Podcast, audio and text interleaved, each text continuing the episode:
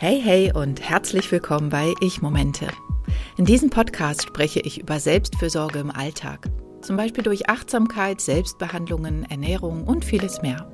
So möchte ich dich inspirieren, deine eigenen Ich-Momente zu finden und in deinem Leben zu integrieren.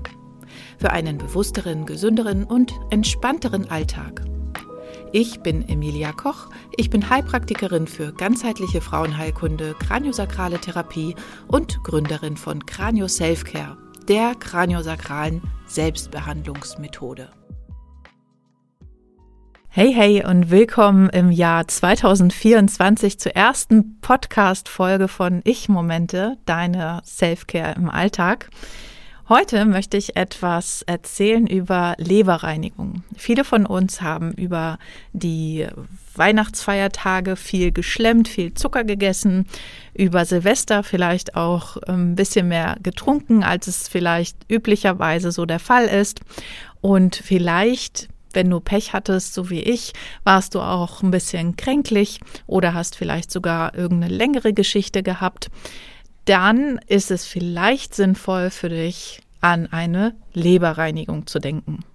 Die Entscheidung, ob du eine Leberreinigung machst, sollte ganz individuell getroffen werden und hängt von ganz vielen unterschiedlichen Faktoren ab.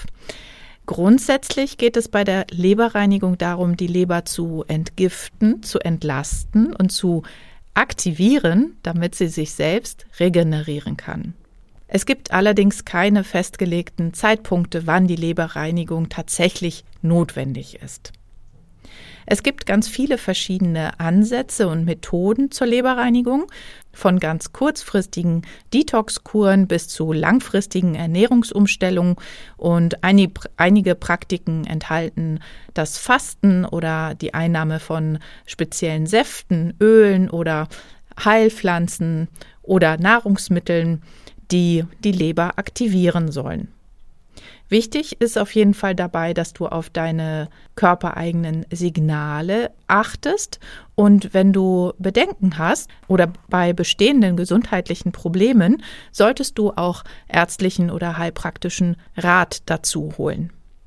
Eine gesunde und ausgewogene Ernährung und ausreichend Bewegung und die Vermeidung von Schadstoffen sind auf jeden Fall gute grundlegende Maßnahmen, um die Leberfunktion auch im 2024 gut zu unterstützen und auch zu erhalten. Ich habe ja gesagt, es gibt keine bestimmten Zeitpunkte, wenn du eine Leberreinigung machen solltest.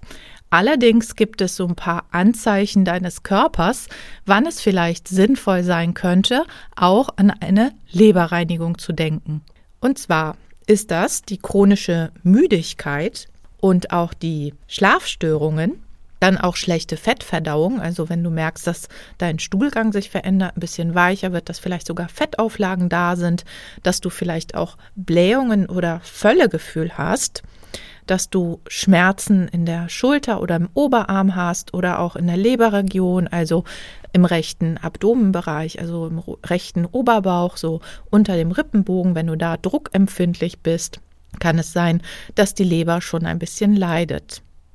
Wenn du auch chronischen Juckreiz hast, ist das auch möglicherweise ein Leberproblem, denn die Leber muss ja entgiften und wenn die Leber das nicht tut, dann passiert die Entgiftung auch möglicherweise über die Haut. Deswegen auch bei Hautproblemen kannst du gerne mal über eine Leberreinigung nachdenken.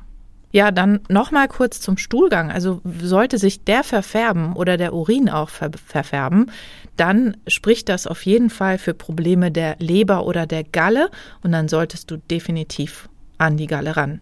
Aber auch wenn du unter Appetitlosigkeit oder sogar auch Gewichtsverlust leidest, wenn du merkst, dass du bestimmte Dinge nicht mehr so gut verträgst oder wenn du zum Beispiel auch häufiges Nasenbluten hast, weil die Leber auch mit dem Vitamin K für die Blutgerinnung zuständig ist, auch da.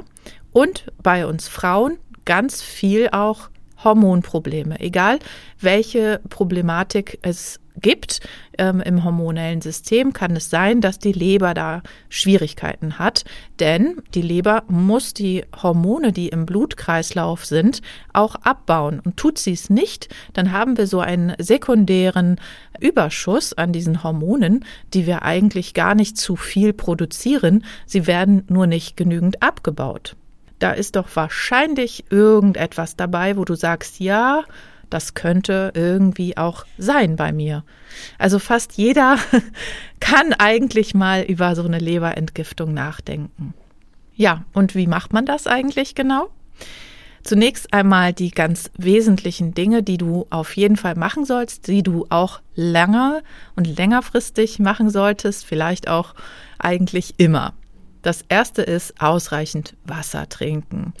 Ja, ich weiß, wir hören das so oft, aber tatsächlich ist es auch für die Leber einfach unglaublich wichtig, dass wir viel, viel trinken, denn die Leber ist ein so großes Organ und ist bei jedem Stoffwechselprozess irgendwie beteiligt und wird so viel durchspült von Wasser und sie muss oder vom Blut besser gesagt und sie muss einfach gut durchblutet werden. Ja, sonst bleiben auch Schlackenstoffe liegen und die ähm, ja führen dann dazu, dass unsere Hepatozyten, die Leberzellen nicht mehr richtig gut arbeiten können.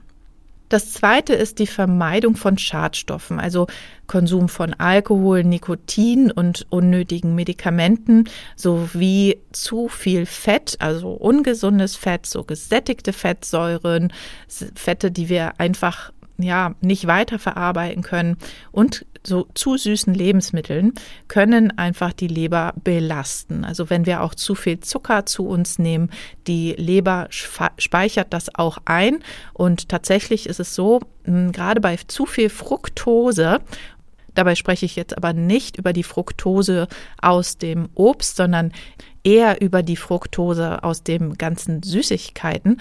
Denn Fructose, ich weiß nicht, ob ihr es wusstet, ist eine viel günstigere Süßungsquelle für Süßigkeiten als normale Raffinade, äh, normaler Raffinadezucker. Und daher haben sich viele Süßigkeitenhersteller auf die Fructose gestürzt. Und die Leber verwandelt aber Fructose sehr gerne zu Fetten und speichert diese ein. Und ja, ganz viele Leute haben dann am Ende eine Fettleber und wissen gar nicht warum. Das kann tatsächlich auch durch Süßigkeiten kommen. Was aber helfen kann, die Leber zu schützen, ist die Aufnahme von reichlich Antioxidantien, also Stoffen, die helfen, unseren Zellen Dinge abzubauen und sich gesund zu erhalten. Das können zum Beispiel sein Beeren, Nüsse, grünes Blattgemüse, aber auch Omega drei Fettsäuren und ungesättigte Fettsäuren. Da also nicht jedes Fett ist schlecht, sondern man muss darauf gucken, welches Fett tatsächlich gut ist und welches nicht. Wenn wir die Leber unterstützen möchten, sollten wir regelmäßig Zitrone und grünen Tee und oder grünen Tee konsumieren, denn täglich eine Zitrone zu essen oder regelmäßig grünen Tee zu trinken, kann zur Entgiftung der Leber beitragen. Ja, und eine gesunde, leberfreundliche Ernährung ist eine ausgewogene Ernährung, die reich an frischem Gemüse und Obst, also schön bunt ist und wenig verarbeitete Lebensmittel enthält. Zusätzlich, wenn du deine Leber über längere Zeit entgiften möchtest, kannst du Bitterstoffe zu dir nehmen, wie zum Beispiel Löwenzahn, Schafgarbe, Beifuß oder Salbei. Das gibt es auch als Kräutermischung als Bitterkräuter. Und wenn du Bitterkräuter kaufst, dann achte doch gerne darauf, dass du etwas kaufst, ein Elixier kaufst, was nicht in alkoholischer Lösung ist. Das gibt es nämlich auch unalkoholisch. Die typischen Leberheilkräuter sind Artischocke, Löwenzahn und Mariendistel und die bekommst du auch als Kombipräparat speziell für Leberkuren.